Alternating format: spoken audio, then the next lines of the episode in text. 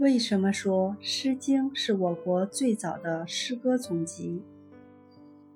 中国最早的诗歌总集是《诗经》，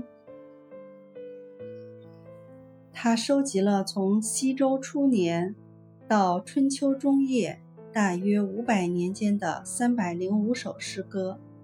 《诗经》里的诗包括风、雅、颂三类。风大多是民歌，赋予思想意义和艺术价值，共一百零六篇。雅是西周的正声雅乐，共一百零五篇，分大雅、小雅。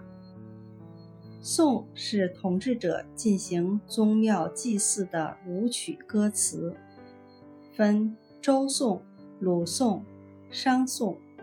共四十篇，《诗经》的形式基本上是四言诗，比较整齐，普遍运用赋、比、兴的手法。赋是直接铺叙陈述，比是比喻，兴是借物起兴，以引起下文。这种表现手法被后人所继承发展。